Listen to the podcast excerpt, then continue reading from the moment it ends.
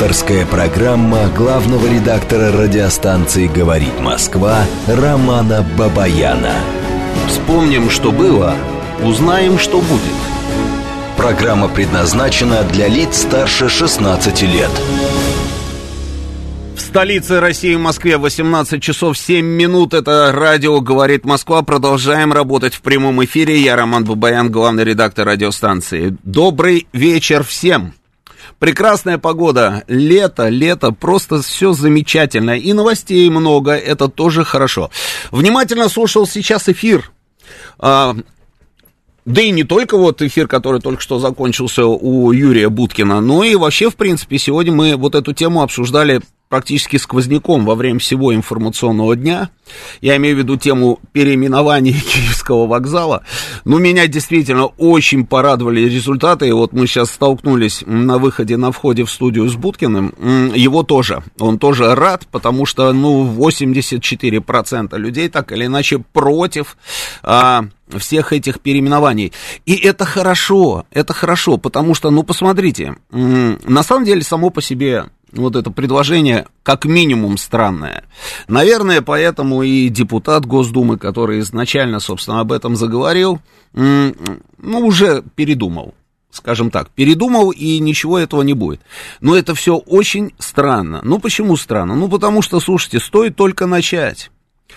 И э, оглянуться не успеем, и превратимся вот в те же, точно в таких же недоумков, над которыми сегодня мы с вами м, говорим с иронией или с осуждением, или еще как-то. Потом я не понимаю, почему, а, собственно, речь идет только о вокзале. Ну зачем? Ну гулять так гулять. И почему только о Киевском? На секундочку, у нас же еще есть и Рижский вокзал. И срочно нужно его тоже переименовать. А, как он там у нас назывался? В 42-м Ржевский, да? И, наконец, в 46-м году только стал называться Рижским. Ну, подождите. А, а чем отличается Рига от Киева, если мы про политику? То я предлагаю ничем. Еще тут на самом деле большой вопрос, кто впереди всех, да, как говорится, да, а на русофобском фронте. И поэтому я предлагаю и Рижский вокзал тогда подумать товарищу, может быть, стоит его тоже внести в этот список. А дальше, ну, гулять-то гулять, да. А, ну, смотрите, зачем нам, в принципе, с вами гостиница Украина? Ну, она сейчас принадлежит вот этому большому холдингу, да, я не буду называть, а, собственно, название этой гостиничной сети. Ну, давайте уберем гостиницу Украина. И я вспоминаю, что на Майдане в Киеве была гостиница «Москва». Она прям вот так вот возвышалась над всей этой площадью независимости. А потом они героически ее переименовали. Теперь это гостиница «Украина». И я помню, как они хвастались этим. Они хвастались. Это еще было задолго до, там, в четвертом году, в 2004 я спрашивал у людей, я говорю, скажите мне, пожалуйста, а зачем вы это сделали? Вы можете мне просто объяснить, зачем вы это сделали? А ведь тогда на самом деле не было никакой специальной военной операции. Не было никаких, там, я не знаю, а, а, историй, связанных с Крымом. Вообще ничего не было. Но они взяли и переименовали. В каком году? Вот посмотри, в каком году в Киеве переименовали гостиницу Москва. Мне просто интересно. Ответ, зачем они э, сделали, какие цели преследовали, а, собственно, так я и не услышал ответа на этот вопрос. Но идем дальше, идем дальше. Вот мы с вами выходим из станции метро Киевская. Предлагаю переименовать. Как называлась там эта станция раньше? А, никак не называлась. Она изначально была названа Киевская. Ай-яй-яй. Вот тут вот, да, тут немножечко могут возникнуть проблемы у, всяк, у всякого рода товарищей, которые предлагают нам подобные инициативы. Вот, я вижу, да, подожди. Гостиница Украина, он же отель Украина. Проектное название Киев до 2001 года. Гостиница Москва четыре звезды, там все дела, да, улица Институтская, все правильно, она так от Бессарабки по верхам, по верхам раз идет и выходит, прям вот а, возвышается над всем а, этим Майданом Незалежности. В 2001 году зачем переименовали? У меня вопрос. А они говорят, а мы не знаем. Мы считаем, что так, наверное, будет правильно. А, но мы же не хотим быть такими идиотами, да? То есть выходим из станции метро Киевская, переименовываем ее, переименовываем, проведем голосование, на активном гражданине. А, разного рода там названия придумаем. Не, ну я так моделирую ситуацию, да? Называем эту станцию метро как-то там, я не знаю. А, станция метро. А, хотел сказать европейская, потому что там торговый центр. Но я предлагаю его, собственно, переименовать. Не, ну а что за ерунда? Что там в этой Европе осталось, которая нормально к нам относится? Торговый центр европейский срочно переименовать. А, как мы назовем эту станцию, Женя? У тебя есть это? Я Варкунова, нашего доблестного звукорежиссера, спрашиваю. Как можем переименовать станцию метро Киевская? Давай придумаем. Киевской Руси? Не, Русь Киевская. Да, можно, да. да, можно. Или просто станция метро Русская. Отлично. Значит, выходим. Вокзал мы уже переименовали в Брянский. А, хорошо, значит, идем пешочечком так, да, а, ну, и выходим на набережную, да, поворачиваем, и там у нас с вами бинго! Набережная Тараса Шевченко. Ну, это же бардак в войсках нужно срочно переименовать. Это такие красивые дома, знаете, вот дом нефтяников, да, вот этот вот шикарный, да, потом а, набережная Тарас Шевченко, дом 3, а потом набережная Тарас Шевченко, дом 5, вот этот вот замечательный совершенно дворик со сквериком, который вот сейчас привели в порядок, набережный приведенный в порядок, там самокатики, велосипедики, там все, все красиво, и ездят кораблики всякие, да, и следующий дом там, да, вот этот вот такой дом от а, газеты «Известия» тоже, да, вот такой вот красивый, на, надо переименовать нафиг. И дальше туда переходим уже на сторону гостиниц, которую мы уже переименовали, правильно? А, и там дальше эту набережную тоже переименовываем, а по пути, по пути, собственно, сносим памятник. Здоровый памятник такой. Ты был там, да? Не был? Вот поезжай. Там памятник Тарасу Шевченко. Сносим этот памятник и ставим памятник. Найдем кому поставить. Найдем. А, или же Другой маршрут. Выходим из станции метро «Русская», Переходим дорогу, хотел сказать, к Макдональдсу, на сторону Макдональдса, пардон, а, здесь мы уже все это сделали, теперь это вкусная точка, на сторону вкусная точка переходим, а, и идем, там начинается такой красивый бульвар, и это вообще недоработка, мне кажется. А, Власов, да, была фамилия, да, депутата? А, подумайте об этом. Подумайте, потому что это вообще никуда не годится. Ну, просто вообще никуда не годится, потому что это украинский бульвар. Ну, что это такое вообще? Как в Москве сегодня может существовать украинский бульвар? Срочно убрать. А если мы, не дай бог, еще прогуляемся по этому украинскому бульвару, там фонтаны, там тоже все красиво облагородили, все, все здорово. Вы знаете памятник какой еще обнаружен? Господин Власов, слушайте меня внимательно. Мы там обнаружим памятник Лесе Украинки. И таки что это значит? Не, ну это вообще что такое? Мы где с вами? Мы с вами в Москве или в Киеве?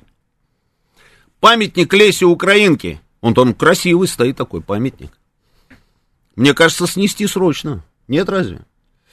Значит, эту тему мы закрыли. Дальше мы с вами идем по... Э, едем едем, например, на Литовский бульвар. Это что такое? Какой Литовский бульвар? Это же та же самая Литва, правильно, которая сейчас нам кровь пьет. Срочно переименовать. Литовский бульвар нам здесь не нужен. А под... нет, подождите, если, если я говорю, если мы уже начинаем, то список может быть бесконечным. Слушайте, ну, на площадь Самеда Вургуна. К Азербайджану у нас есть претензии? Ну, если вдуматься, наверняка найдем, правильно? Ну, конечно, найдем. А, а, а, а к Армении найдем претензии? У, найдем, да найдем, найдем, покопаемся, найдем. Я думаю, мы ко всем сможем найти претензии. И мне кажется, что Киевская улица совершенно верно, Алишер. Как я мог забыть? Как я мог забыть? Драгомиловская должна она быть, правильно? Или как мы там ее назовем? Киевская, там Драгомиловский рынок. Эм, найдем же, как назвать, правильно? Найдем, как назвать. Варшавское шоссе, так это вообще. Но это вообще никуда не годится. А станция метро Рижская, тут мне подумалось, станция метро Рижская, ну если мы киевскую переименовали в русскую, рижскую мы с вами должны назвать, как мы ее назовем? М? Ну, придумаем, придумаем, я думаю, придумаем. Вот скажите мне, пожалуйста, ВДНХ, Алексей Илин, сносить не будем. До этого мы еще не дошли. Вы имеете в виду фонтан? Ну так это же не все ВДНХ. А вот над фонтаном, над скульптурной группой, я бы поработал. Ну а что ж, что это вообще происходит? А в Тушино Это да. И бульвар Яна Ранниса, и Виллисовацис, и, и, и кого там только нет. Там же целый набор, целый набор. Вы понимаете, что такое, да, что происходит? Вот предлагает Ларек-Марек Псковскую переименовать. Можно, почему нет? Псковская, Воронежская, Рязанская, Тульская, там миллион вариантов, собственно, для названий станции метро. Почему нет? Ну, почему нет? Я просто пытаюсь понять, друзья. А, вот я все время про логику, да, вот я с вами про логику, и мы с вами все пытаемся нащупать логику у всяких там товарищей, а, которые нам совсем не товарищи, а, которые живут в Европе, там, в Америке, да, а, вот эти вот товарищи, которые говорят, мы, нам срочно нужен газ, и, потому что мы замерзнем, а, но мы со своей стороны приложим максимум усилий, чтобы Россия не могла нам поставлять этот самый газ. Логики нет. Можно все это объяснять, там, я не знаю, сумасшествием хоровым, а, можно просто жуткой ненавистью, там еще как-то, да, но, но, а логика вот, вот, когда мы предлагаем подобного рода вещи по поводу переименования, зачем? Совершенно верно пишет наш слушатель 2036. Роман, все, что вы сейчас озвучиваете, это абсурдистан. Да, да, так и есть, так и есть. А, а вот Евгений Николаевич сетует, что жалко, что в Москве нет улицы Бандеры. Тут мы, мы оторвались. Вы знаете, э, у нас и без этого, собственно, персонажа есть, собственно, поле для того, чтобы оторваться. Я только что вот про это говорил. Варшавский вокзал, да, Петербург, Григорий, Санкт-Петербург. Я еще до Петербурга не добрался. А вот, мы, подождите, мы сейчас в Москве закончим со всеми этими делами, и потом к вам десантируемся туда, в Питер, и там тоже поработаем поработаем обязательно, а потом еще и в Великие Уки, там и, и еще куда-нибудь поедем, везде наведем порядок. В чем логика этих людей? На что расчет? На то, чтобы, на то, чтобы что? Чтобы на нас тоже, вот, собственно, там, на Украине, да, тыкали пальцем и говорили, видите, какие они идиоты, они взяли там, а то, что они там переименовали, они об этом же вспоминать не будут. Нет, ни в коем случае. А вот про нас будут трубить, как говорится, везде, на каждом углу. И не только там, и в каждой европейской столице. Бакинскую улицу мы не трогаем 9165. Нет, Бакинскую оставляем. Ну, ну, зачем? Ну, слушайте, нет, ну, Бакинскую оставим. Вот такой вот собственно, у нас с вами э, случился информационный повод. Ну, не сказать всего то, что я по этому поводу думаю, ну, ну, просто не мог, просто не мог. Анна, я с вами солидарен абсолютно, потому что такими темпами мы и котлету по-киевски тоже переименуем. Не, ну, а, а, ну, подождите, вот смотрите, с борщом мы с вами видели эту историю? Видели. А вы видели, как на всех уровнях, абсолютно, начиная с уровня президента Украины, а до, э, этот самое, до секретаря СМБО, или как это там у них называется, да, они все говорили о том, что какую они совершили победу, просто бешеная перемога, это у них перемога, потому что борщ теперь будет исключительно украинский, понимаете? Мы это видели, видели. А что мы видели в Европе? А в Европе мы видели, как они пломбир там в Германии, который был всю жизнь московский, да, они его продавали. Помните пломбир, да, сверху вафелька, там снизу вафелька, да, и пломбир, вкусная штука. Они переименовали а, в пломбир украинский. А, и мы смотрим и говорим, ну, дебилы, дебилы, и вспоминаем Сергея Викторовича Лаврова, 26 бакинских комиссаров Иван Крылатый мы не трогаем, и улицу Бакинскую не трогаем. Ну, понимаете, да, где я родился там, все. Не, не, не трогаем, да, не надо. Значит, а салат наш с вами любимый, который мы всю жизнь на Новый год едим, а? Оливье. Это ты называешь его оливье. Это мы почему-то на французский манер оливье, оливье, а они говорят русский салат. Говорили, на секундочку, а сейчас он у них как называется? Украинский салат. И мы говорим, они идиоты. Мы же открытым текстом говорим. Идиоты, они этой русофобией своей доведут себя до Цугундера.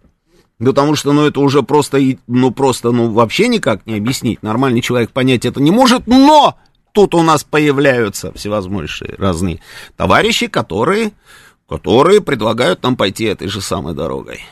Большую, малую грузинскую, Буда Сергей, оставляем или тоже грохнем, да? А вот, слушайте, э, знаете, предлагаю так, предлагаю так.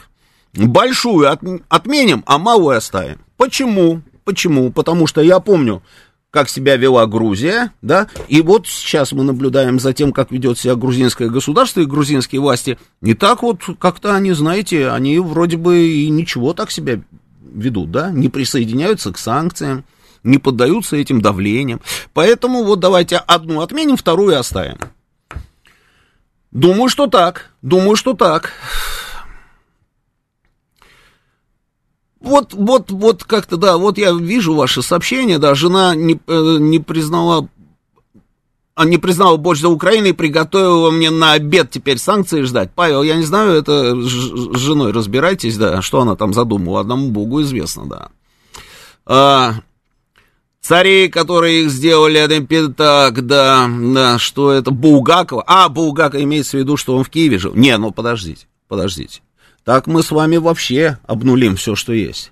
Если мы будем смотреть на то еще, кто где родился и был прописан, на секундочку, то совсем все будет очень как-то не здорово. В общем, вот как-то так, друзья. Ну а теперь, ну а теперь, давайте мы посмотрим, а что у нас еще происходило в информационном пространстве и какие были новости. Ну давайте. Значит, сегодняшний день у нас начался с чего?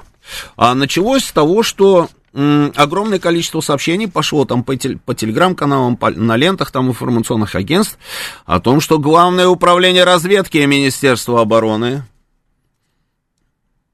даже боюсь говорить об этом, понимаешь, Жень? Они такую операцию опять провернули, вернее, хотели провернуть. Даже и не пойму, вот то ли это, то ли это действительно они хотели сделать, то ли, то ли это полная ерунда какая-то, но судя вот по тому, что заявление на эту тему делает ФСБ России, я понимаю, что это все очень серьезно. Значит, э, Центр ЦОС ФСБ, Центр общественной связи ФСБ сообщил, что служба вскрыла и пресекла операцию Главного управления разведки Минобороны Украины по угону боевых самолетов а, воздушно-космических сил России. По данным ведомства, операцию курировали спецслужбы НАТО. Кроме того, поддержку оказывали британские спецслужбы, ну куда ж без них-то, да.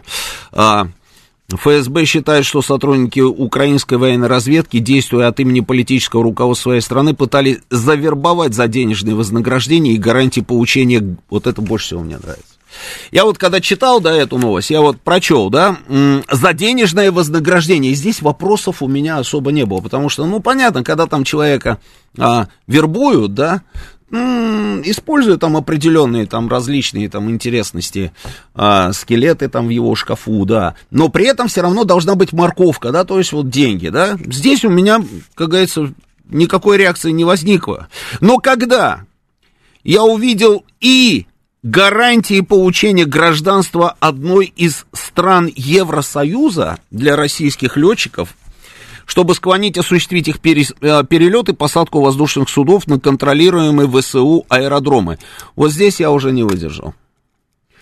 То есть они реально думают, я так понимаю, что если я видел, потом там еще и записи есть, записи разговоров, а, два человека, значит, пытаются кого-то там уговорить, и они говорят, это все очень серьезно, это, это, вы знаете, это не просто так, нам, какие цели мы преследуем, говорят они, нам нужны, боевая техника нам нужна э, в нормальном состоянии, да, и, соответственно, нам нужен профессионал, который бы убежал бы из российской армии, там, да, и, собственно, мог бы летать на этих самолетах, уже защищая, собственно, Украину. Они говорят, вы можете посмотреть, на это выделены деньги украинским государством. За самолет вы получаете, значит, миллион, миллион долларов. И миллион еще там типа за то, что вот вы согласились это сделать. Там на круг получается 2 миллиона то ли долларов, то ли евро. И мы даем гражданство э, вашей жене, девушке там, ну или еще кому-то, да. И тут начали, значит, то ли гражданство э, Беларуси, он сказал, он сказал Беларуси, потом поправился, говорит, ой, не Беларуси, а Болгарии. То ли гражданство Болгарии, то ли гражданство Словакии, потому что они показывали паспорт уже выписанный там на чье-то имя, да. Я так понимаю, что ФСБшники а, включились в эту игру, и, а, видимо, от имени нашего летчика с ними вели вот эту вот беседу там и а, переговоры.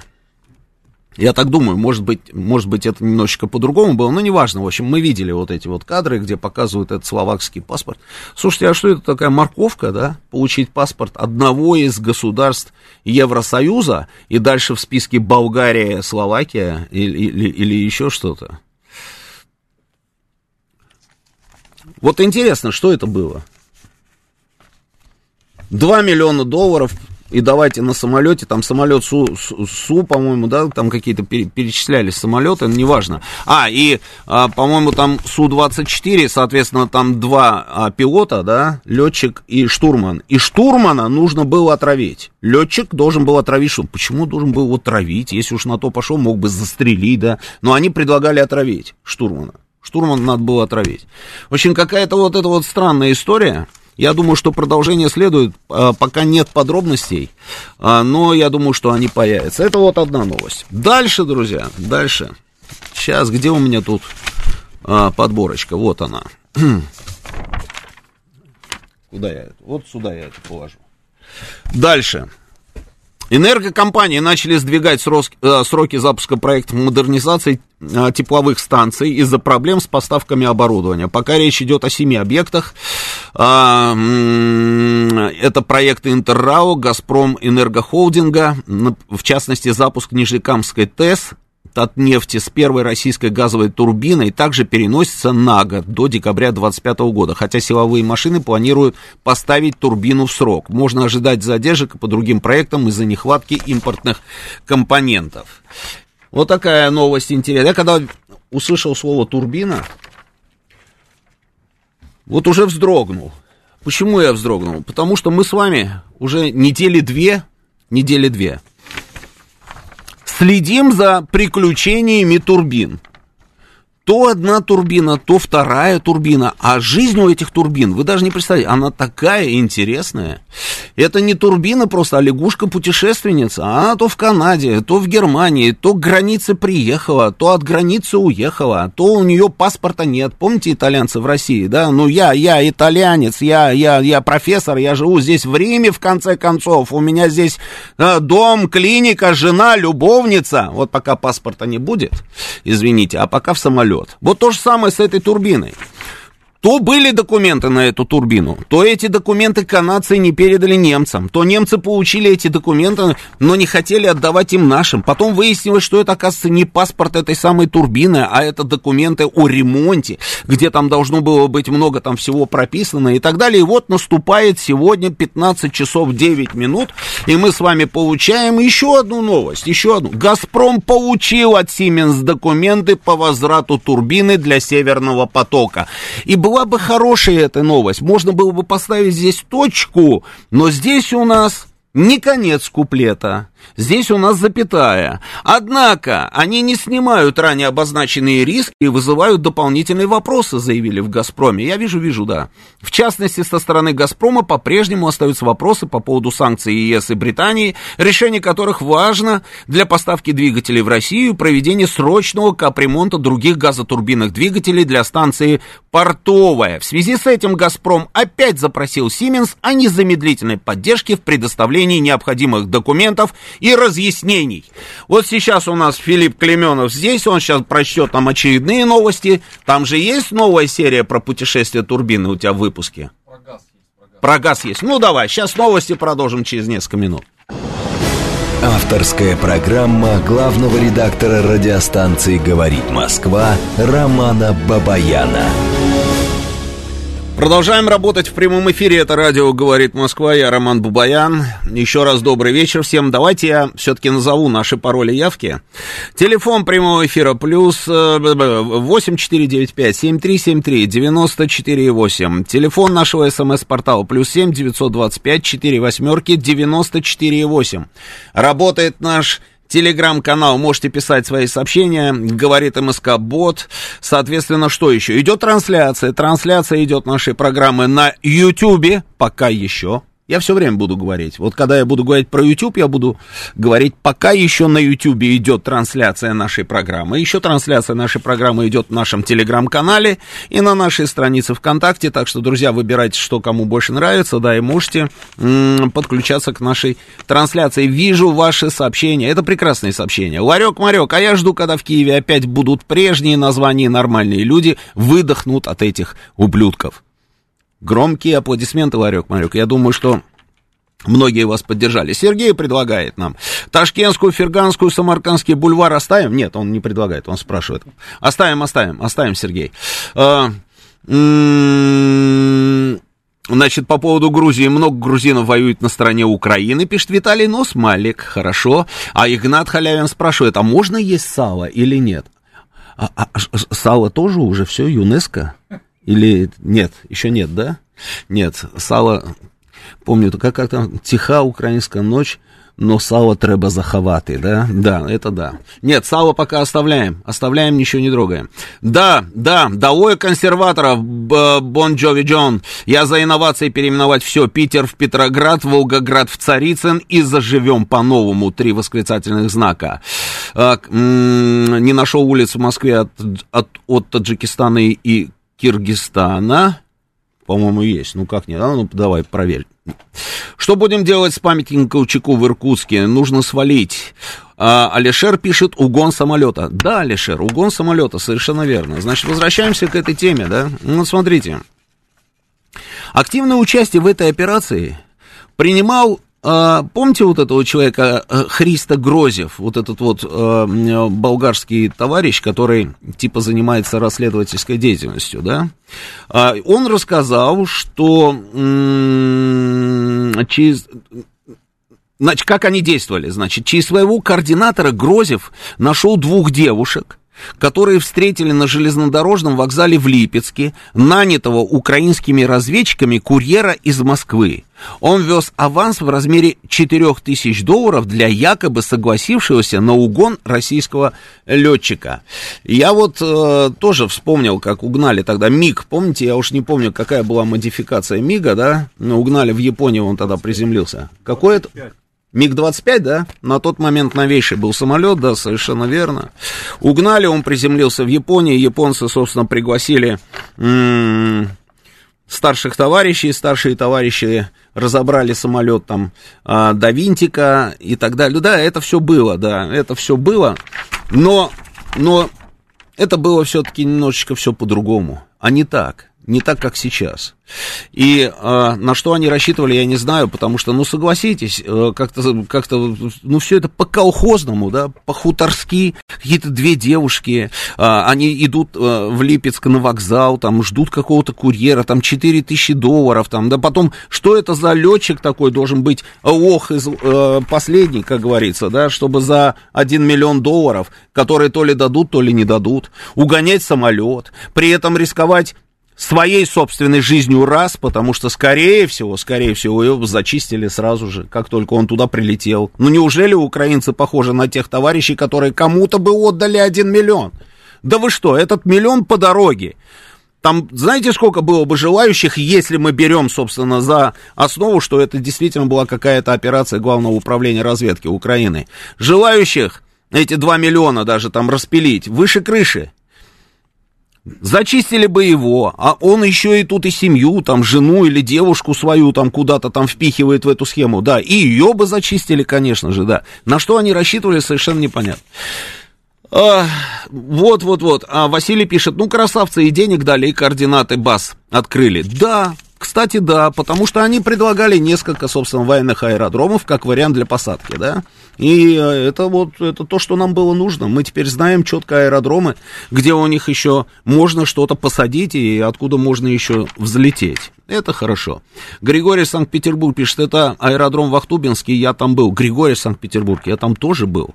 Ахтубинск, это который между Волгоградом и Астраханью, да, там рядом с Капустиным Яром. Там научно-исследовательский институт ВВС имени Чекалова. Я там тоже был, Григорий, может, мы с вами там вместе были одновременно. Ладно, идем дальше по новостям. Сейчас. Э, хохлы хотели купить наших пилотов, как в Ираке, но не учли, что у нас морковка по 115 рублей. Да, это правда. Сегодня звонили в Одессу дяде жене, как он был заряжен два месяца назад, матом крыл, а сегодня спокойно сказал, что на море ходить запрет, но все равно ходим, и больше ничего не сказал, попрощался. Я думаю, что если вы позвоните дяде еще где-нибудь там через месяц, через два, он вообще превратится в другого человека или вернется в то свое там исходное состояние. В 1976 году вот военный летчик Виктор Беленко улетел на 25-м, и как он потом кончил? Василий, да, совершенно верно, да, кончил он не очень, да. Ну, так надо было отправить им какой-нибудь Су-24 на автопилоте с полным боезапасом, чтобы он сперва отработал, а потом сел и взорвался. А, смотрите, какие у нас, да? Чего? Это деньги. Ну да, это деньги, конечно, что он и так, мы и так отправим Су-24, и он обязательно отработает, и, никак, и вернется, главное, да, и, и, и, и ничего не нужно будет, да, зачем дарить самолет, чтобы он взрывался. Калибровка порта Одессы, это обидка на Эрдогана, Рафаэль спрашивает, нет, мы об этом сейчас обязательно поговорим. Макс нас предупреждает, друзья, я просто обязан зачитать. Извините, что не по теме, но на Москву какое-то дождевое зло надвигается, по-моему, в районе Варшавки еду. Что, конец света в отдельном взятом городе? А ну, проверь. Не, не хочется, да, не хочется. Так, э, какие остались козыри у Кремля в переговорах с Западом? Вопросительный знак. Это все Рафаэль продолжает нам. Зерно поехало. Рафаэль, вы действительно думаете, что это был единственный козырь у нас в разговоре с Западом? Это, конечно, может быть и, и козырь, но, во-первых, далеко не единственный, а во-вторых, то, что зерно поехало, и что, и что, что оно поехало. То есть вы считаете, что это, это исключительно...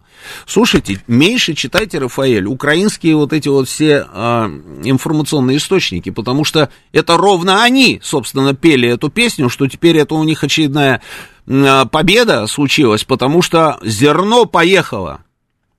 Зерно поехало. Я не понимаю, в чем победа Украины в том, что поехала, да, да, действительно, что-то какое-то нехорошее, да, вот это вот приближается к нам, да, ой-ой-ой, понятно. А, дожди, да, дожди, ой, да. Так, а, а что на истребителях и бомбардировщиках есть штурман? А, это пранк, скорее всего, пишет Мортом Мендас, Мендесес, Мендасес. А, слушайте, на истребителях и бомбардировщиках вы пишете, а вот на истребители-бомбардировщики стратегического назначения есть штурман, если это Су-24. Там летчик и штурман. Там они рядышком, да, сидят. А, так. За 22 года не могут свою турбину сделать. Браво, хорошо работаете. Рафаэль, подключайтесь к процессу. Сделайте нам турбину. Сделайте турбину. Так, так, так, так.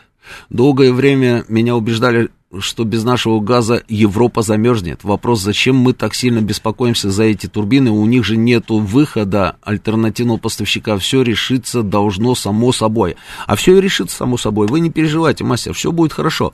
Мы не переживаем абсолютно.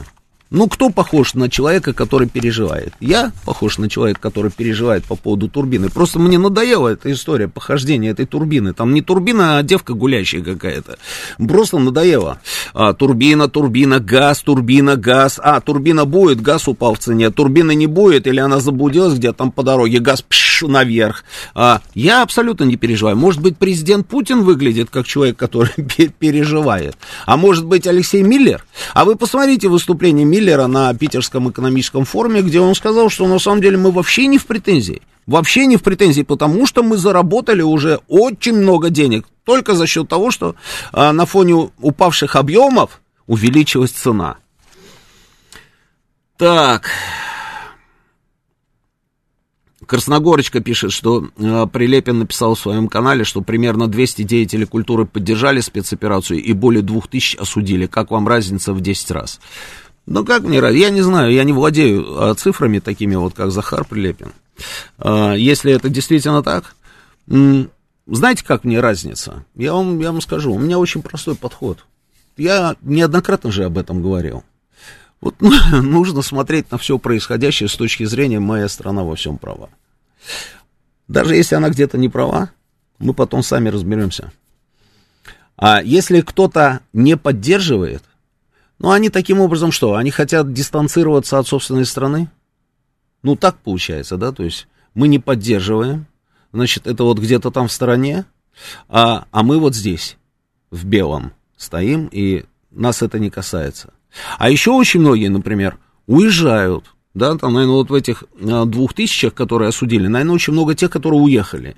А когда уехали, начинают а, делать определенные заявления. Мы с вами знаем, какие заявления они делают. Ну и что? Ну и что? Ну, как можно относиться к этим людям? Я вот, когда вот это вот все вижу, я знаете, что вспоминаю? Я вспоминаю э, хронику. Ну, вы же помните вот эти вот э, кадры, да? Когда судебные процессы проходили над всякими предателями. Там полицаи, старосты, там еще кто-то, еще кто-то. Помните, да? И сидят такие опущенные люди вот эти, да? И они уже понимают, что их ждет. Они вот так вот, вот сидят, да. А вот там в зале сидят люди обычные. Процессы же открытые всегда были. И вот на чьей стороне, когда вы смотрите эту хронику? То же самое. Абсолютно то же самое. Я вам точно говорю. Ничем. Никакой разницы. Ничем не отличаются вот эти от этих. Ничем. Те, которые пытаются уговорить там как им кажется, хозяев мира, ввести как можно больше санкций в отношении России, страны, которая, ну, которая их страна, у них же паспорт в кармане, они же не отказались от гражданства, нет? У них паспорта российские в кармане. Они здесь родились, да, они здесь росли, они здесь в детский сад ходили, они ходили в школу, они учились в институтах, они потом здесь работали, у них здесь друзья, знакомые, родственники, у них здесь могилы их родственников, да, правильно? Вот все здесь, правильно? Правильно. Они уезжают и начинают поливать, и начинают призывать к тому, чтобы России сделали как можно больнее, чтобы вот этим, вот этим, вот этим против вот этих, вот этих, вот этих ввели как можно больше санкций, чтобы а еще некоторые позируют с автоматами, стреляют, и там, помните комментарий это, да, жизнь удалась, вице-президент какой-то там Газпромовский, да, который за связь с СМИ там от, от, отвечал за пиар или за что-то, жизнь удалась, я вступил вот в этот добровольческий батальон, а, как он, этот российский батальон вот с этим вот дебильным флагом, белый, а, сине-белый, да, ну как можно к ним относиться? Вот я к ним отношусь ровно так же, как вот к тем товарищам, которых показывают нам а, в кадрах хроники, которые сидят, а потом, ну, вы знаете, что потом с ними делают. Вот как-то так, Красногорочка. Так, так, так, так. Это, Роман, обратитесь, пожалуйста, ко всем москвичам, когда вы приезжаете в Петербург, не надо заклеивать номера масками и прочими тряпками, перестаньте позориться, у нас в центре города парковка бесплатная, Григорий пишет. Господи, боже мой, Григорий, никогда не видел я такого. А то, что у вас в центре города парковка бесплатная, это правда, но не везде. Ну, правда, ну, в принципе, да. А, и вы знаете, это плохо, потому что если бы она была бы не бесплатной, у вас бы машины были припаркованы все по-человечески, а не так, как они у вас сейчас припаркованы. А вот то, что они там тряпками всякими, да, это нехорошо, обращаюсь, да. А, так. Сергей спрашивает, киевский торт съедобный? Да, съедобный, да, съедобный. М-м-м, так, так, так. МиГ-23. МиГ-23 был у Белякова, да? Но это не Беляков, он был, как его фамилия была? Господи, да. Ну, в общем, понятно, это вот тот, который в Японию ушел. А у хохов есть Су-24, это бред какой-то. Ну, я не знаю, бред, не бред, да. Ну, хохвы, видите, как говорили, это я вот, вот как вы пишете, так я и говорю. Вот хохвы говорили так, что им нужен самолет, и им нужен, собственно, пилот. А зачем угонять советский самолет, который есть на вооружении Украины? Опять Рафаэль. Рафаэль, что вы не выспались, что ли, сегодня? Я не понимаю. Так, дальше. 386 а, мне говорит, что обалдели, что ли, утром Щукин говорил про аукцион с Феррари, так она дороже выставлена на продажу. Я не знаю, я вот, вот, вот я не слышал эфира Щукина, я посмотрю, про что он там говорил. Так, Сегодня эфир веселый. Да какой он веселый, я вас умоляю. Эфир, эфир всегда одинаковый. Дальше идем, дальше идем. Значит, да, вот он, Беленко. Беленко, да. Беленко. Старлей, да, по-моему, был, да? Старлей, да, он какой-то там был. Летчик-перебежчик. По-моему, старший лейтенант, да.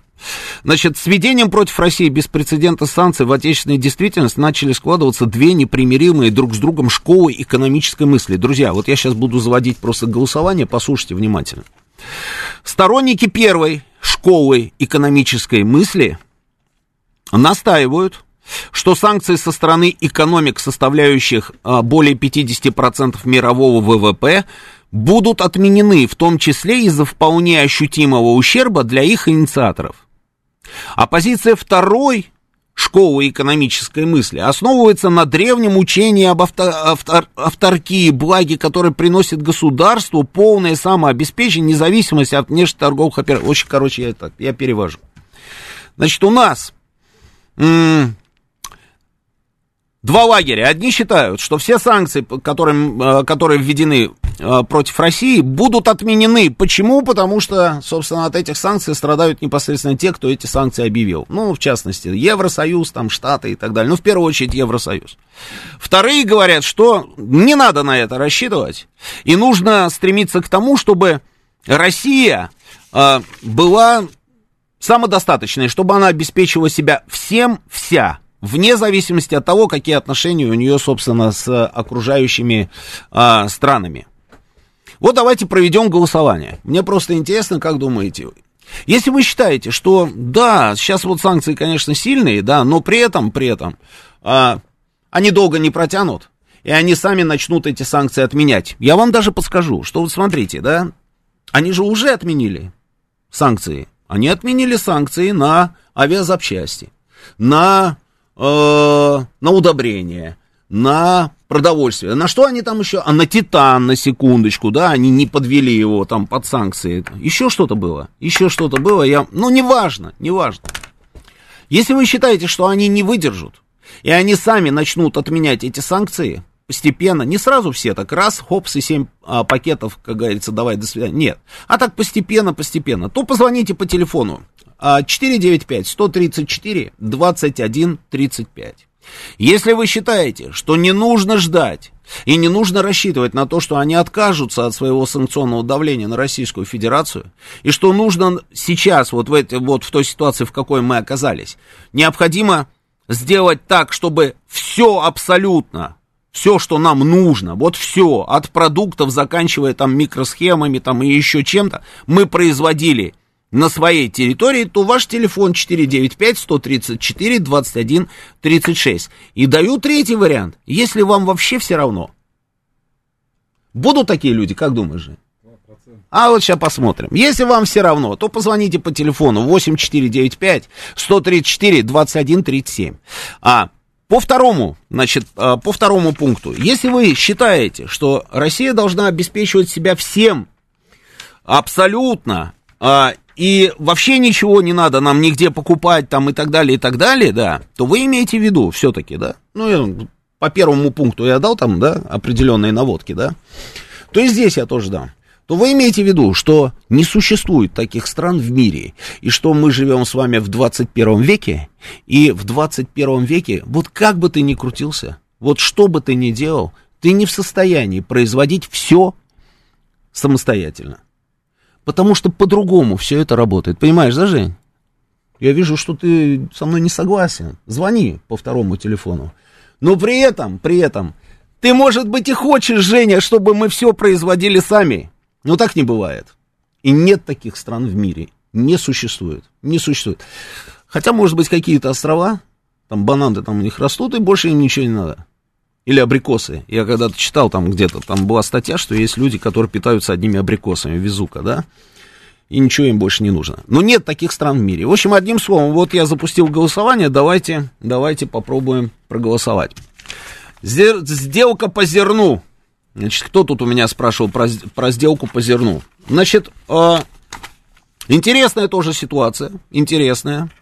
Значит, встретились, договорились, а, подписали, подписали соглашение. Значит, на Украине тут же заявили, мы не подписывали никаких соглашений с Россией. Мы ничего с этими русскими никогда подписывать не будем, не русскими, орками, да? Орками они говорят, орками, да, орками. А, не будем с ними никогда подписывать. Мы подписывали соглашение исключительно с ООН. И с кем там они еще подписали? С ООН, А, ну, в общем, неважно, да. СООН. И русские подписали СООН. М? СООН и Турции. Ну, Турция, да, Турция, да, понятно. Турция как сторона, сторона, собственно, э, инициатор и гарант. Ну, хорошо, да. А, русские тоже подписали с ООН. Но дайте нам еще 10 дней, сказали в Киеве. Нам нужно там 10 дней, там 2 недели для того, чтобы наладить весь этот процесс. И тогда все будет хорошо. И тогда наше зерно пойдет. Пойдет, пойдет, пойдет, пойдет наше зерно. Значит, где-то у меня здесь, видите, сколько у меня здесь листочков, сейчас я найду. Значит, полный, полный перечень того, что подразумевает это самое соглашение. Сейчас найдем, найдем, найдем, никуда не денется. Так. Угу, угу, угу. Не здесь, наверное. Да, значит, вывоз этого зерна а, будет происходить из трех украинских, собственно, а, городов. Из Одессы, Черноморска и из Южного. Разминирование в украинских территориальных водах производиться не будет так как на это потребуется слишком много времени. Хорошо, не надо, да. Идем дальше. Суда с зерном будут выходить из Черного моря по согласованному безопасному коридору. Проводить их будут украинские лоцманы. Это тоже понятно, потому что они знают, где там эти безопасные, э, собственно, фарватер. Не, ну это мы с тобой понимаем, Женя, конечно, потому что это же очевидно. Но, смотри, врут уже вот, как говорится, вот в этой прям позиции. Смотри, мы не будем ничего разминировать, говорят они, да, потому что это займет слишком много времени, да, а суда будут проводить украинские лоцманы. Ну, хорошо. А, идем дальше. Для проверки безопасности маршрута в стороны а, смогут направлять минные тральщики. Ну, на всякий случай, потому что кто его знает, что там в голове у этих украинских лоцманов, да, потому что могут же завести не туда, правильно, поэтому вначале все-таки на, э, на всякий случай минные трачки пойдут. Наблюдать за процессом будет координационный центр под эгидой ООН, который оперативно создадут в Стамбуле с участием всех четырех сторон. Военное сопровождение судов не предполагается. Боевым кораблям, самолетам и беспилотникам запретят приближаться к судам на оговоренное расстояние. Хорошо. Суда, направляющие в порт, будут досматривать инспекционные группы под контролем совместного координационного центра. А непосредственно на месте за погрузкой зерна будут наблюдать представители ООН, Турции и России. А, и не, это, за погрузкой этот самое, Турция, ООН и э, Украина, да, а потом, значит, корабли будут досматривать наши на выходе, в том числе, и наши на входе. Почему? Потому что доверия этим товарищам нет, они могут что угодно вывести, привести, а могут технику там на ремонт там перебрасывать и так. Вот что всего этого не было, значит, наши будут досматривать всю эту историю. И вроде бы, вроде бы, мы отменили с вами, когда там было подписано, вот, ну, пару дней назад, да, отменили с вами мировой голод. И раздался праздничный салют в каждой европейской столице, которая больше всего кричала про этот голод. Хотя я все никак до сих пор не могу понять, про какой голод говорили эти европейцы. Сейчас новости, через несколько минут продолжим. Авторская программа главного редактора радиостанции «Говорит Москва» Романа Бабаяна. Вспомним, что было, узнаем, что будет.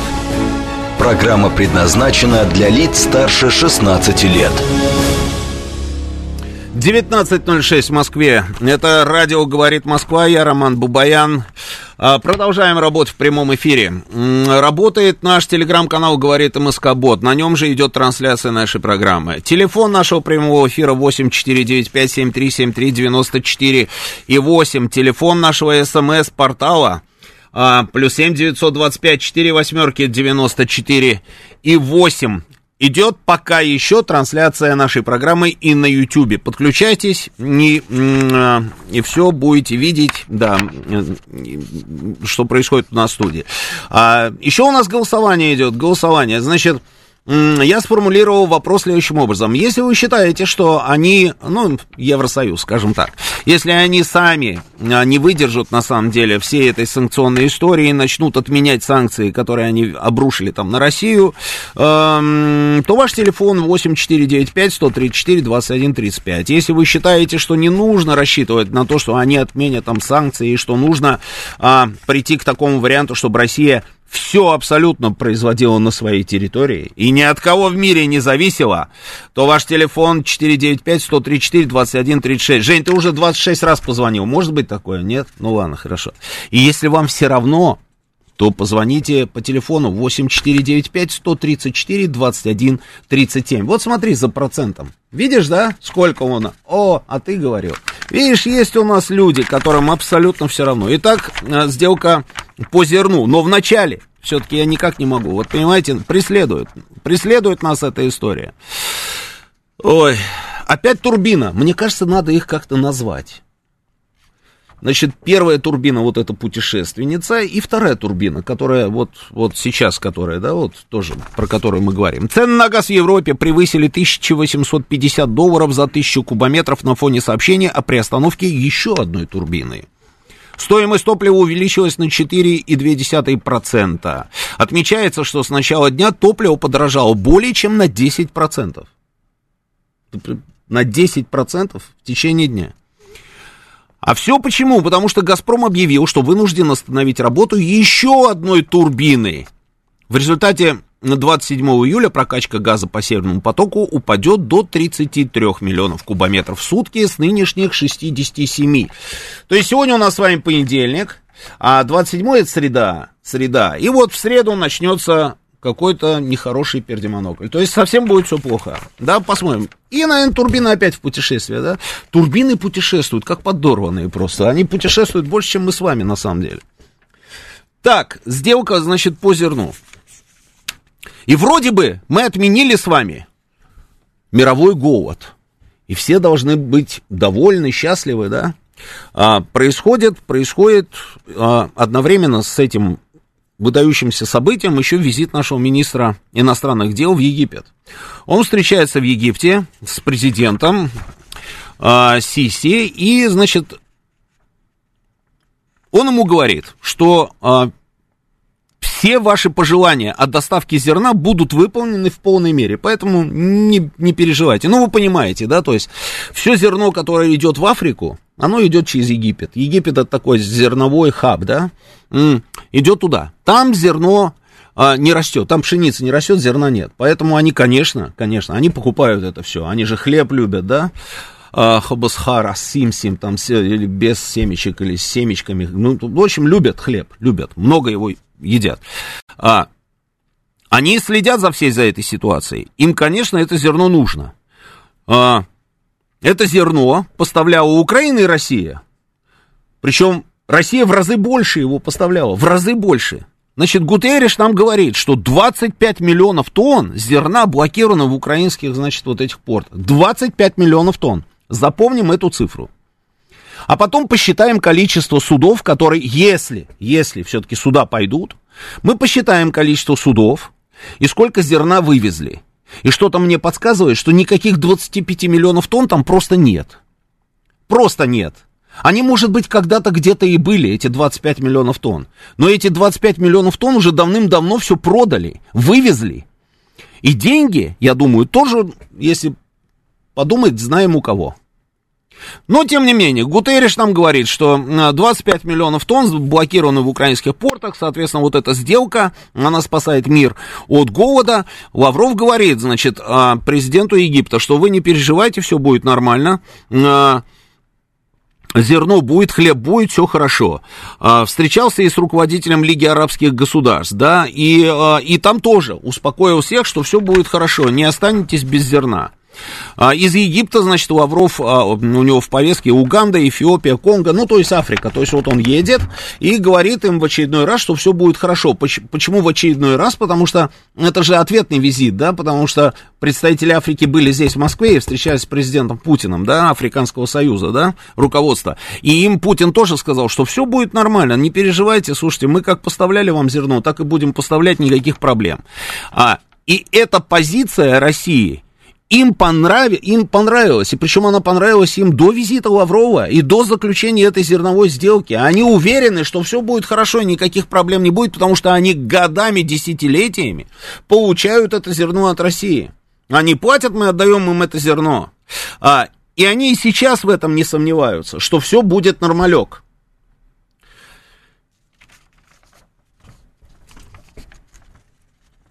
Но нам рассказывают про мировой голод. Какой мировой голод? Где этот мировой голод? Никакого мирового голода нет. Тут Саша Сладков написал в телеграм-канале. Вот запомните, запомните, вот сегодня он будет в эфире, вы ему напомните про это, если вы этого не видели. То есть я вам по секрету говорю. Он говорит, если Украина через 10 дней или через 2 недели действительно создаст условия для того, чтобы корабли выходили, ну, суда с зерном выходили из их, а, собственно, городов этих, да, портовых, я, говорит, на, на голову постригусь, обрею голову. А я о чем вам говорил? Помните тоже, да? В пятницу мы с вами в эфире вот общались. Я вам говорил, я не верю. Они найдут тысячу одну причину, чтобы этого не было.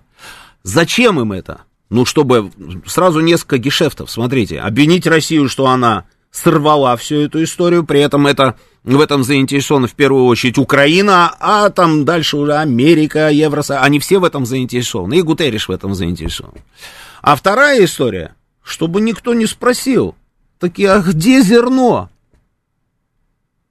Куда вы дели зерно? Где вы его заховали? Нема зерна никакого в таких объемах, про которые вы нам здесь а, поете песни. Нету этого зерна. И вот чтобы никто не задавал этих неудобных вопросов, я думаю, что они обязательно сорвут эту сделку. И первый шаг сделан. Первый шаг сделан. Значит, Наши нанесли удар по Одесскому порту. Буквально через несколько дней после того, как была подписана эта сделка. И именно это, именно это подняли на флаг и стали орать э, на всех, значит, площадках. Россия, ай, Россия, какая она нехорошая. Россия, она срывает, срывает. Ей нельзя доверять. Она ненадежный, пост, э, этот самый, как там, не поставщик, а ненадежный, э, ну, короче, в общем, не, не договороспособна. Э, и при этом смотришь на это, на все, и думаешь, подождите, подождите, а в чем проблема? И в ООН нашелся какой-то человек, который сделал заявление. И это заявление было опубликовано в Нью-Йорк Таймс, где было сказано, что источник в ООН высокопоставленный сказал, что Россия не нарушает никакое зерновое соглашение. В зерновом соглашении не написано, что Россия должна почему-то не бить по Одессе, по военным объектам, инфраструктуре там, и так далее, и так далее. Там этого нет. И российский удар, они сами же показали, на самом деле, куда пришелся российский удар. Российский удар не пришелся в хранилище зерна. Хотя, вы знаете, мне кажется, что они просто-просто, а, как сказать, растерялись. Наверное, нет. Они просто не дотумкали. Что надо же было сделать что?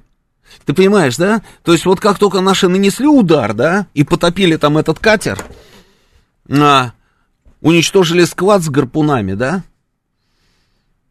Надо было туда подбросить мешки с мукой или с зерном и сказать, вы видите? Вы видите, что орки творят? Что, что, что працуют? Мы же вам говорили, а вы нам не верили. А мы вам говорили. Вы видите, что они сделали? А они просто не дотумкали. Они вначале опубликовали эту историю, а потом начали рвать волосы на собственной голове от отчаяния, что не дотумкали. И поэтому вот эта вот информационная волна, она такая хиленькая. Значит, наши, наши МИД РФ подтвердил вчерашний удар по Одесскому порту. Это вот я читаю новости, да, ну там на тот момент это было вчерашний. Указав на уничтожение высокоточным оружием украинского катера. Значит, никаких ограничений но удары по военным объектам в Одессе, Одесской области у Российской Федерации нет. Все обязательства России касаются только исключительно судов той части портовой инфраструктуры, которая задействована в вывозе зерна. Это вчера начали понимать в США и ООН, поэтому на фоне ритуальных осуждений пошли публикации про техническую возможность России наносить удары. При этом фактическая подготовка к реализации Стамбула-1 не прекращается, что подтвердили и в Турции, и ООН, и Украина. Так что принципе же ничего, правильно? Правильно. Одесский порт, огромный порт. Мы показали даже карты. А в украинских телеграм-каналах рассказывают о том, что да, оказывается, зерно хранилось вот здесь, вот здесь, а русские ударили вот сюда.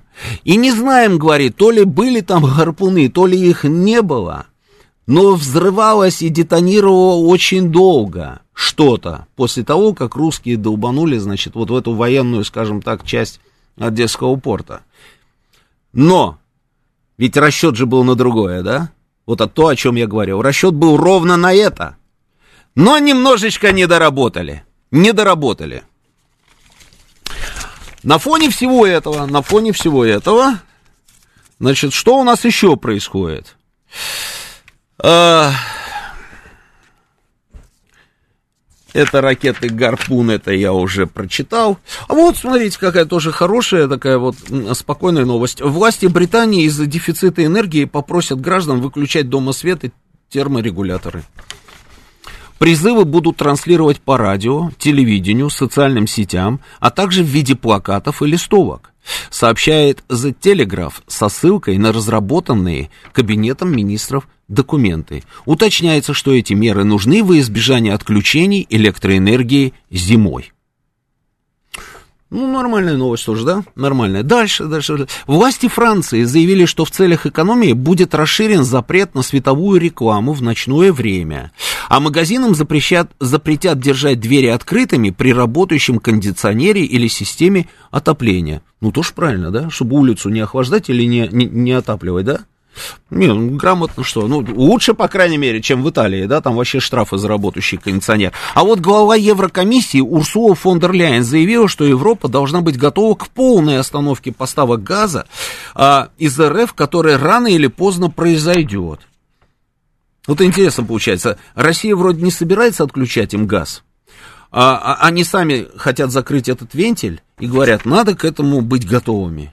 Ну, хорошо, готовьтесь. А немецкие власти одновременно с этим, немецкие, а, для экономии электричества решили отключить подсветку президентского дворца. Вот у меня картинка, видите, вот я же не придумываю, да, это я вот смотрю, что печатают непосредственно их же там источники, там, да.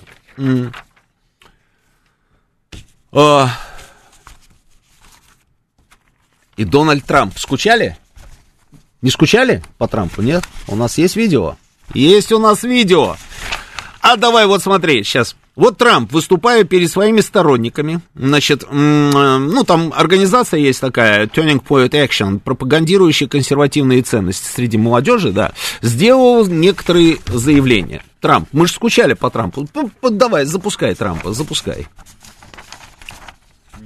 Что, нет у тебя Трампа? Я тебе не сбрасывал? Да ладно, сер... ну ладно, хорошо. А, ну, он, он, он что-то страшное заявил. Он вообще, он доиграется, мне кажется. Трамп доиграется. Ну, вот как вообще можно, в принципе, да, а, вот при всем том, что происходит кругом, вот когда в Германии отключают подсветку там этого дворца, да, а во Франции там, я не знаю, они там в 12 ночи, по-моему, отключали, да, подсветку, там Лувра, Дома инвалидов, вот все, что у них было, а сейчас еще раньше, наверное, будут отключать, да, и вот эта вся история с кондиционерами. Трамп, Трамп беспредельничает. Он говорит, «Э, вы не можете учить Библии, но вы можете учить детей тому, что Америка это зло и что мужчины могут забеременеть. Мы верим в два гендера, говорит он. Есть мужчины и есть женщины. И точка. Ну это вообще что? И вы знаете, а, Трамп вот в этом же самом выступлении сказал, что республиканцы скоро хотят, собственно, вернуться и навести порядок навести порядок. И он говорит, что если бы я руководил бы Соединенными Штатами, никогда не было бы того, что мы сейчас наблюдаем. Никакой войны не было бы. И то, что вы устроили, на самом деле, вот то, что вы устроили, это приведет просто к ужасным совершенно последствиям. Если вы посмотрите, Исмаил на святое замахнулся, замахнулся на святое. Если вы посмотрите на Украину, то мы дали им более 60 миллиардов. Европейские страны, которые, очевидно, более затронуты этим, чем мы, дали лишь крошечную долю данной суммы. Но у нас 35 триллионов задолженности. У нас у самих проблемы, а мы выводим деньги для Украины, сказал бывший президент США. Понимаешь? А, не здорово, да, там тоже, да? Интересные вещи, интересные. А, и тем одновременно с этим, когда Трамп говорит, мужчины есть и женщины, и точка. М. У тебя есть это видео? Там такой депутат стоит, посмотри, такой с длинными волосами мужик. Я тебе сбрасывал.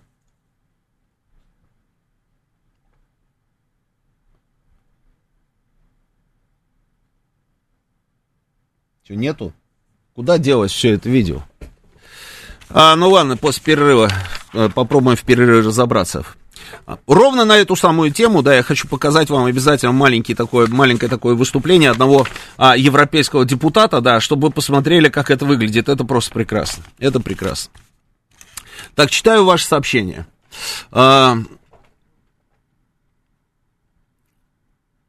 А, А приходится читать украинские паблики. Наши-то молчат про Тайру, про фрегат наш, про азовцев, которых обменяли и тому подобное, пишет Дмитрий. Дмитрий, я не знаю, что там наши молчат, по-моему, столько об этом говорили, что дальше некуда.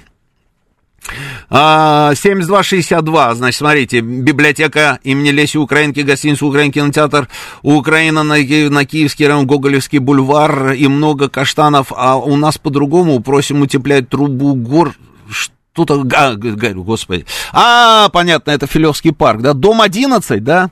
Дом 11. Хорошо, хорошо. Обязательно я приеду, мы посмотрим, что там происходит с вашим домом. Господи, боже мой, да. Так. Так, турбина это совместное предприятие, проект наш, исполнение их. Какая разница? Какая разница, чье это предприятие и, и, и, и, и, и, и если вы, вам нужен газ, отдайте турбину, вот и все. Давайте пофантазируем о послевоенной Украине. Интересно, что вы думаете, как все будет, где граница будет, и будет ли вообще, как будут вести себя Штаты с нами, пишет мне Виталий. Виталий, я не буду фантазировать, да, где будет граница, знает только Владимир Владимирович Путин.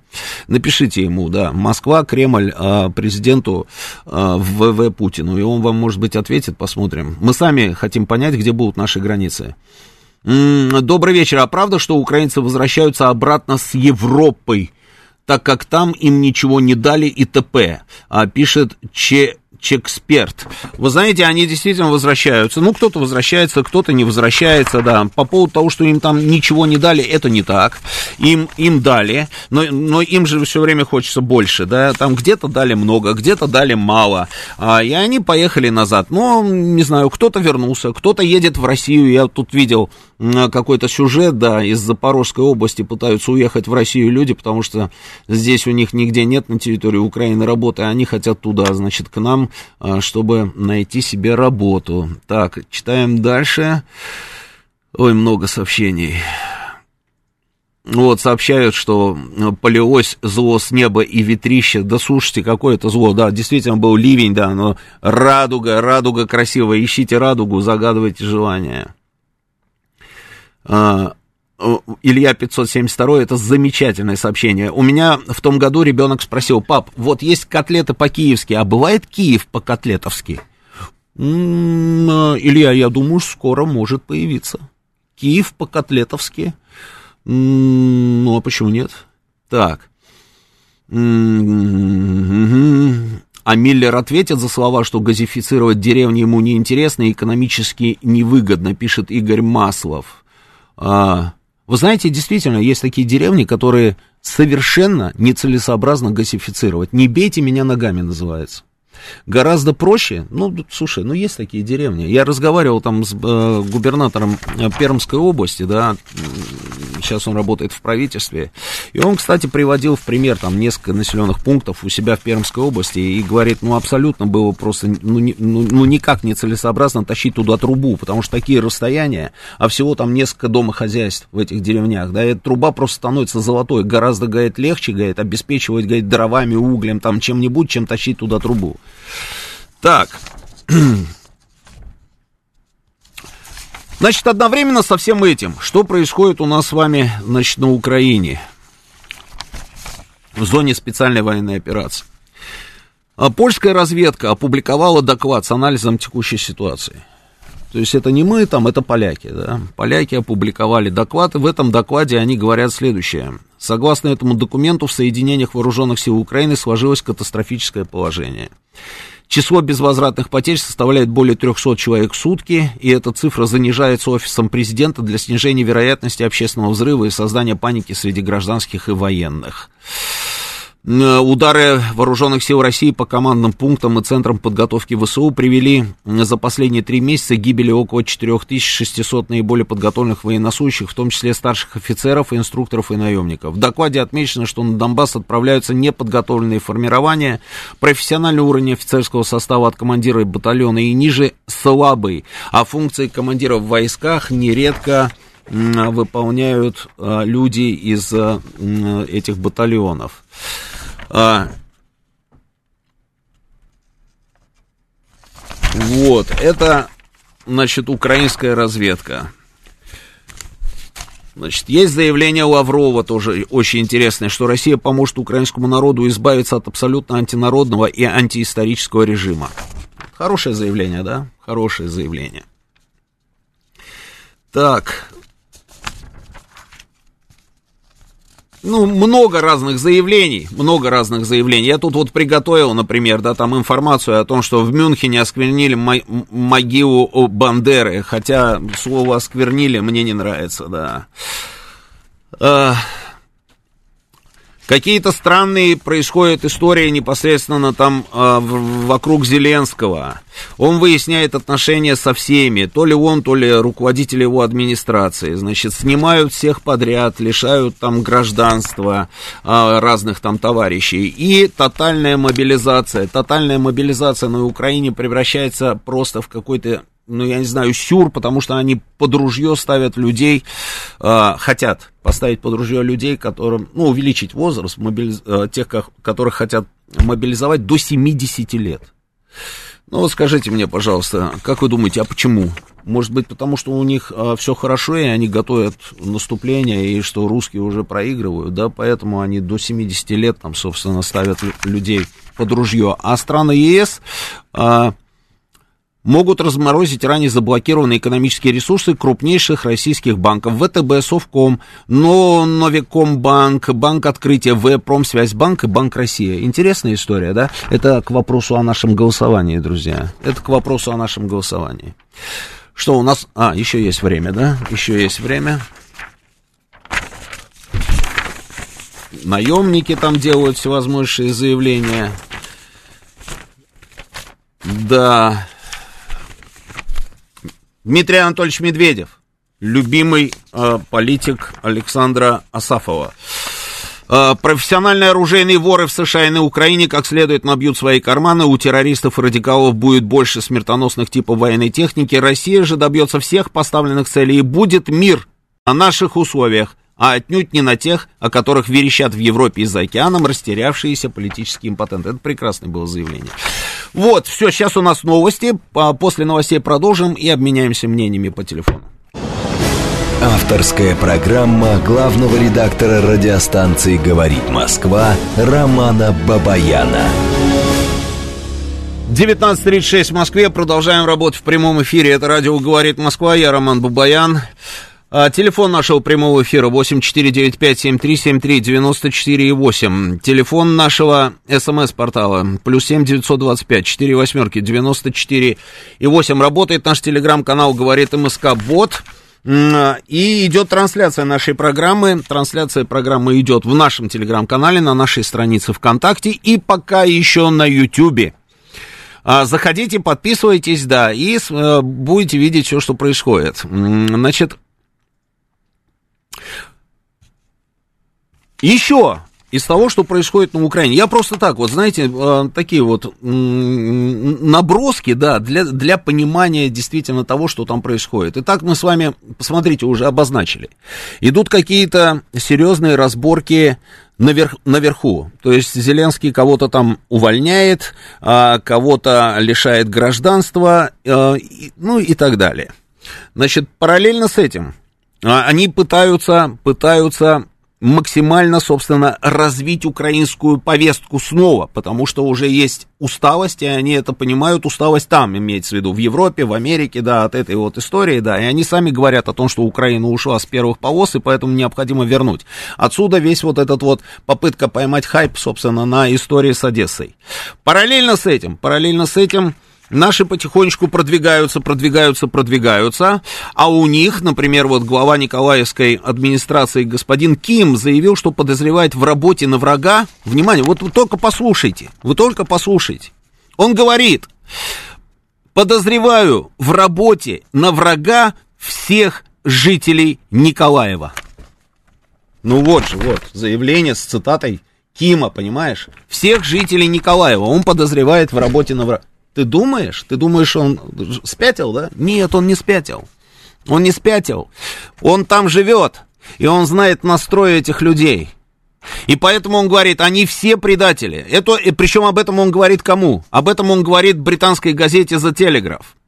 По словам Кима, власти уже задержали 10 человек, которые подозреваются в сотрудничестве с представителями России.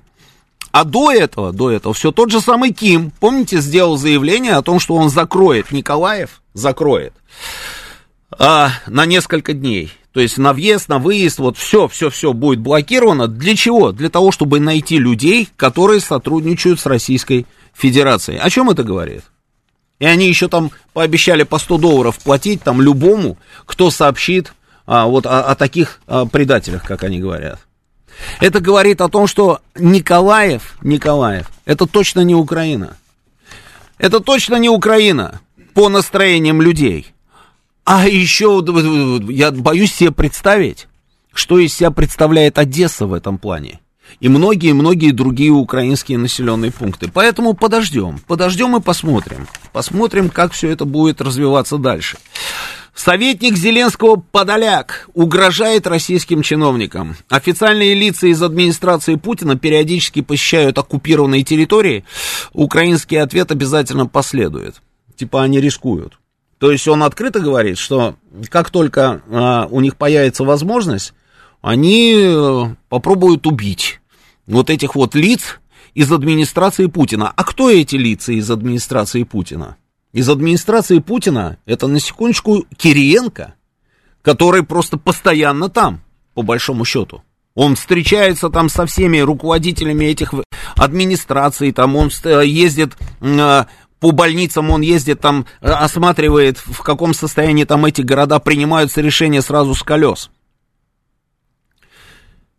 И Подоляк говорит о том, что они попробуют, собственно, э, убить а Киренко, получается, да, или Турчака, или еще кого-нибудь. Вы думаете, они тоже сошли с ума? Нет, они не сошли с ума.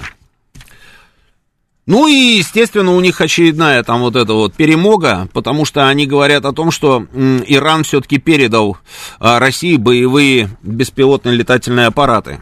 И типа первая партия иранских дронов отправлена а, в Россию там через Каспий. Должны, должен этот груз прибыть в Астрахань. А, основу груза составляют тяжелые ударные дроны, Шахет-129, заявленная боевая нагрузка до 400 килограммов, а скорость полета до 150 километров в час радиусом до 200 километров. До 200 километров. Наши пока про это ничего не говорят. А, ну, мне кажется, что если это так, действительно, то это просто замечательно. Идет у нас голосование, друзья. Очень интересно у нас голосование. Вопросы, вопросы были такие, если вы считаете, что они сами начнут постепенно отказываться от всех санкций, не выдержав, собственно, всей этой истории этого противостояния санкционного, то нужно позвонить по телефону 8495-134-2135. А если а вы считаете, что нам вообще не нужно даже ждать, там, что кто-то откажется от каких-то санкций, не откажется от санкций, а нужно сделать так, чтобы мы все абсолютно производили на своей территории, ни от кого не зависели, то ваш телефон 495-134-2136. А люди, которым все равно, абсолютно все равно, им просто наплевать на это, да. Тот телефон 495-134-2137. И вот ваше сообщение. Давайте быть реалистами, все производить самим невозможно, но покупать теперь будем в Китае, Индии, Турции, а, пишет Виталий. Миша пишет, мы все в глобальной экономике. Часть экспортной продукции можно отправлять за рубеж для исполнения бюджета, а в отношении части экспорта того же титана можно искать компромисс. Мы вам поставляем а, титан в ответ на снятие части санкций. Слушайте, это уже случилось на самом деле. М-м- а, вот как-то вот, вот много, ну, много. Вторая, вторая вторая турбина по спорту. По спорту, а это вот это, да? Да, точно, да. Есть ли у вас план по спорту? Есть ли у вас план? Да, план у меня есть, да. А, ну, давайте, давайте обменяемся мнениями. Поехали. Сергей Алексеевич, добрый вечер, слушаю вас внимательно. Добрый вечер, Роман. Здравствуйте. К вопросу, что происходит на Украине, как вы говорите, наброски. Ну, я вот, вот исключительно да, только да. их средства массовой информации да, я сейчас это цитирую. Их средства, да. да. А вот послушаешь некоторых наших экспертов, вроде умные люди, и с МГУ, и, и там откуда-то это такие серьезные люди. И что слышу? Информация об ударе по Одесскому порту опоздала наша на сутки. Киев смог упредить нас и поднять информационный шум до того, как мы объявили об ударе. И нас сделали виноватыми в нарушении подписанного меморандума о вывозе зерна. Вот вывод. То есть, если бы мы, не разобравшись в точности удара и его последствиях, сразу мгновенно объявили, то есть как ракета пошла, мы сразу кричим, все, попали, все, готово, то Киев это вроде как и он бы шуму и не поднял бы. А что изменилось, бы... Сергей Алексеевич, а что изменилось бы по большому счету? Так ничего не изменилось, я, я об понимаю, говорю. понимаю, о чем вы говорите, да, понимаю. Там была ну, действительно а какая-то задержка слова с говорите, вот да? представлять, что мы вроде дураки, опоздали. А почему он взял, что мы опоздали-то? Вот и у меня у этот же самый вопрос. Вот вы, да. наверное, не знаете, а, а вот у нас, оказывается, вообще не готовят специалистов по информационным и контринформационным операциям. Слушайте, а откуда эксперт знает, что у нас, кого, чего, где готовит? Разве если в какой-то военной специальной структуре у нас таких специалистов готовят, что вам объявят публично, где и как и по какой программе, что ли, их готовят? Никто не объявит.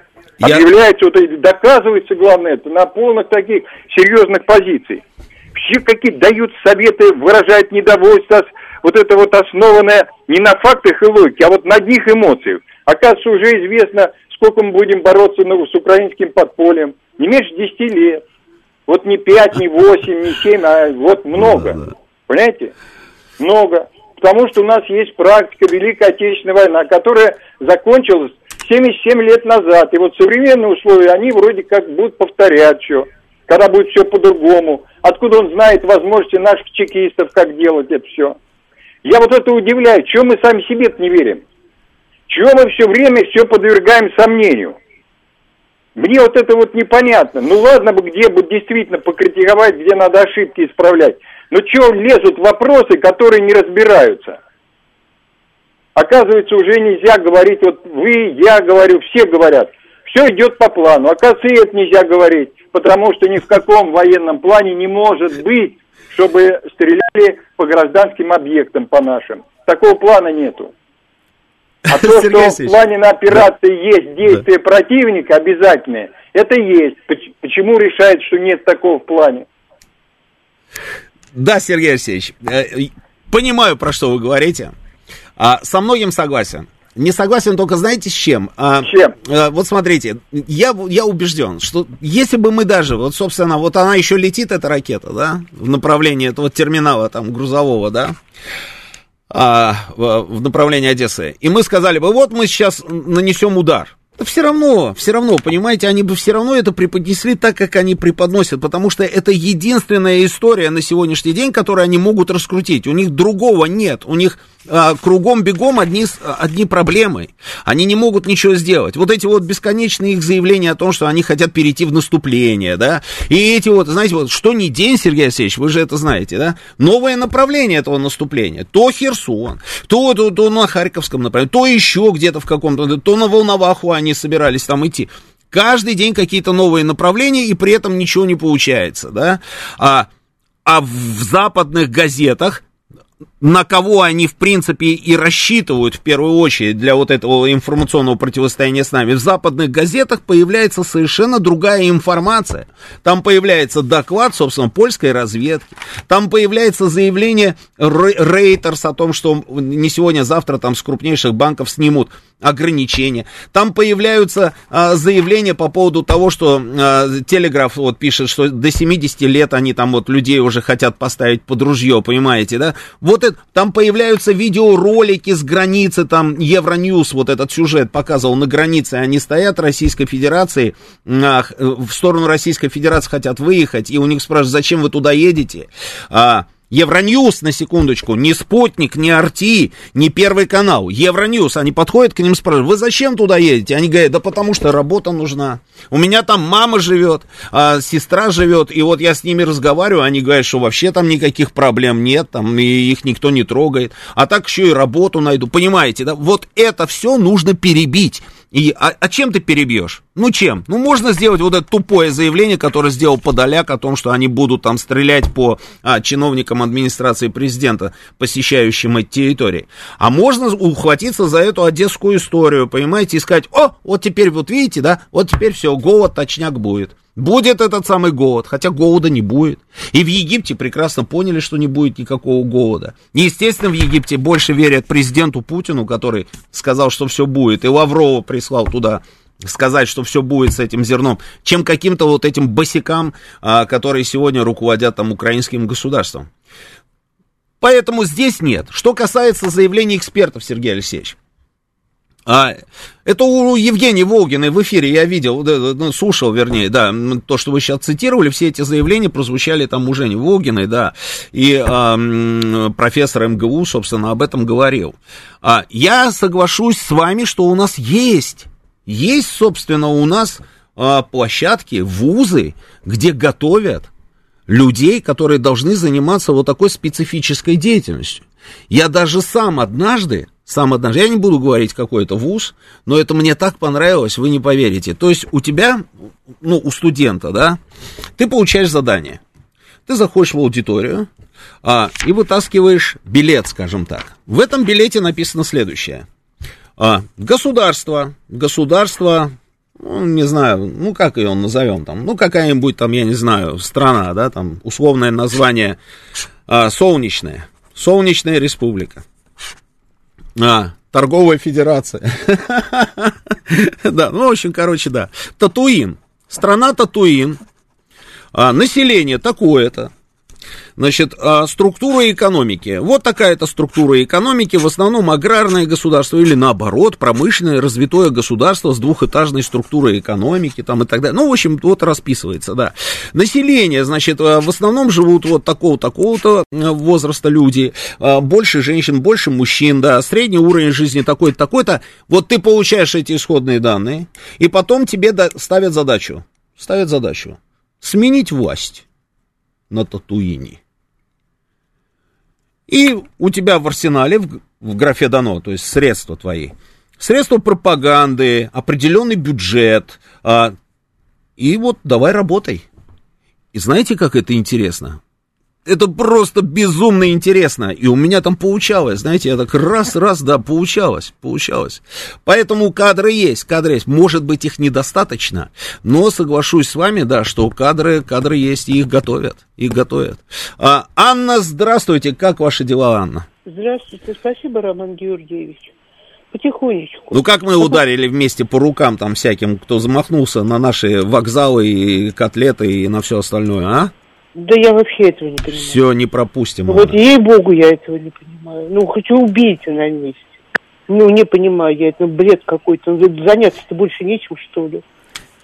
Я еще хотела сказать-то. Я сегодня разговаривала с мужиком одним. Да. Он сын нашей соседки в Лозанне. Она была первым браком замужем за немцем. Угу. Старшие сыновья у нее граждане Германии. Один член Бундестага, а вот тот, с которым я разговаривала, он член Европарламента.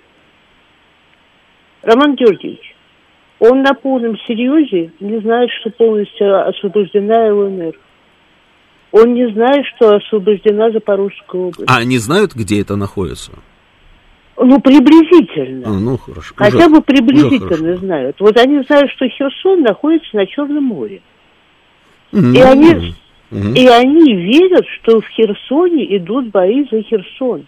Наступает украинская армия, она уже на окраине Херсона. Ну да. И мне говорит этот мужик, которому за 50, так хорошо за 50, На Украине ее бы, бы в армию призвали.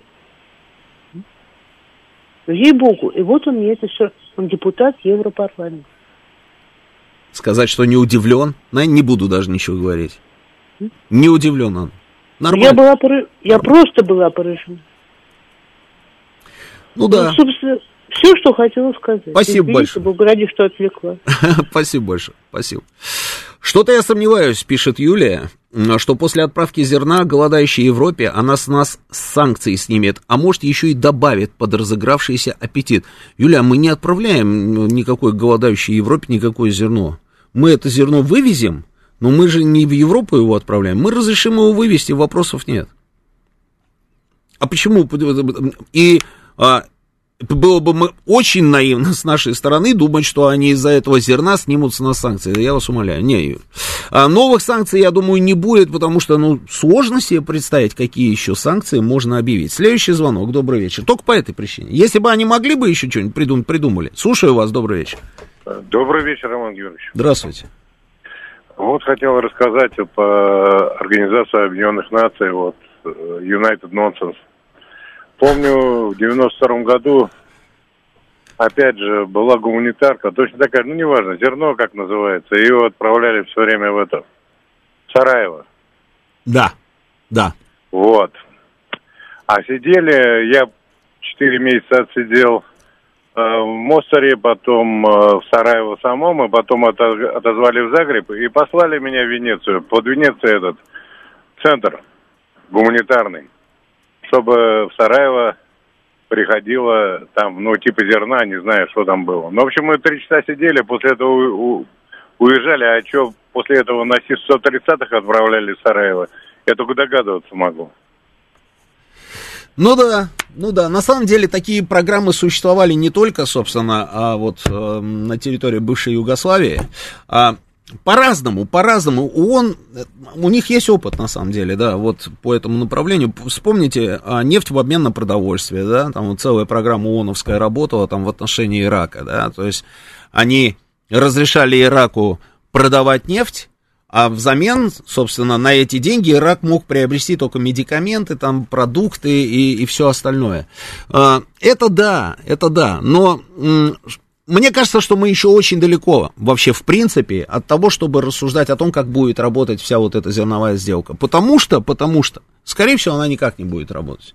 И, естественно, во всем обвинят нас. И тут даже не поможет и участие Турции, которая заявляет о том, что они, а, они отвечают за то, что эта сделка должна работать, и они будут а, точно так же досматривая, допустим, украинские суда, гарантирует им безопасность, это все, не, не поможет это ничего. Я даже про ООН не говорю, ООНовское участие уж точно не поможет. Да, вот Денис пишет, скажут, что зерно крысы съели. М-м, я думаю, что они скажут, что это мы съели зерно. Следующий звонок, добрый вечер. Роман Георгиевич, добрый день. Здравствуйте. Я про вокзал, если можно. Ой, давайте, да. Про да, какой? Первый маленький вокзал одноэтажный, действительно назывался Брянским. А к, сто, к столетию Бородинской битвы решили построить новый. И архитекторы Рерберг, Алтаржевский и инженер Шехтель, ой, инженер Шухов, вот, построили новый вокзал к 18 году.